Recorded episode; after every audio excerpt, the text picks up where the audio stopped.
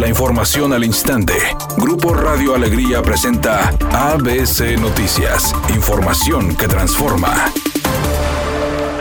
El secretario de Salud en el Estado, Manuel de la O, pidió a través de un enlace esta mañana al presidente Andrés Manuel López Obrador más apoyo en vacunas para disminuir el incremento de contagios y hospitalizaciones COVID. Además, el funcionario de salud estatal, quien se encontraba en el Hospital Metropolitano, indicó al mandatario que esta institución médica tiene capacidad para atender a 270 pacientes con COVID. Es el más grande del país y actualmente existen 300 personas internadas, por lo que están rebasados. Por su parte, el presidente señaló que seguirá apoyando a Nuevo León pese a las diferencias que existan, ya que cuando se trata de la salud del pueblo se tiene que seguir trabajando juntos y unidos.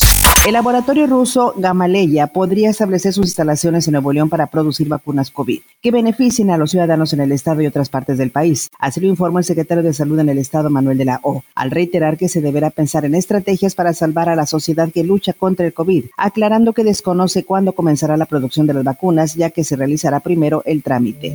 Al informar que México llegó a 137.916 muertos por COVID y más de 1.588.000 contagiados, el subsecretario de Salud Hugo López Gatel reconoció que en Monterrey, Ciudad de México y Guadalajara es más difícil controlar la expansión de la pandemia por la densidad de su población y que la emergencia sanitaria durará al menos hasta el mes de marzo. En varias otras ciudades de tamaños no tan grandes, pero que también por tener concentraciones poblacionales tienen eficiencia en la transmisión. Para ABC Noticias, Felipe Barrera Jaramillo desde la Ciudad de México.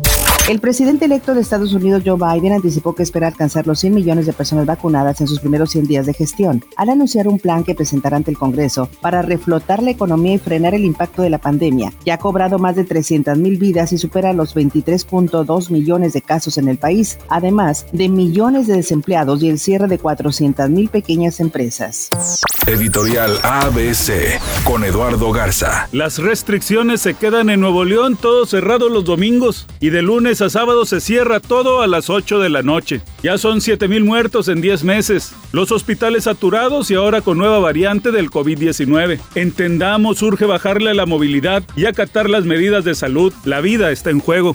La actriz Leticia Calderón, quien actualmente participa en la telenovela Imperio de Mentiras, dijo que desafortunadamente el COVID la alcanzó junto a su familia. Dijo que ellos están bien y que lo curioso es que durante todas las grabaciones de la telenovela logró mantenerse sana y ahora que la novela llega justamente a su fin el próximo domingo y que las grabaciones terminaron hace unos días, se contagió. Es un día con cielo despejado. Se espera una temperatura máxima de 20 grados, una mínima de 10. Para mañana sábado 16 de enero se pronostica un día con cielo despejado. Una temperatura máxima de 22 grados y una mínima de 6. La temperatura actual en el centro de Monterrey 16 grados. ABC Noticias. Información que transforma.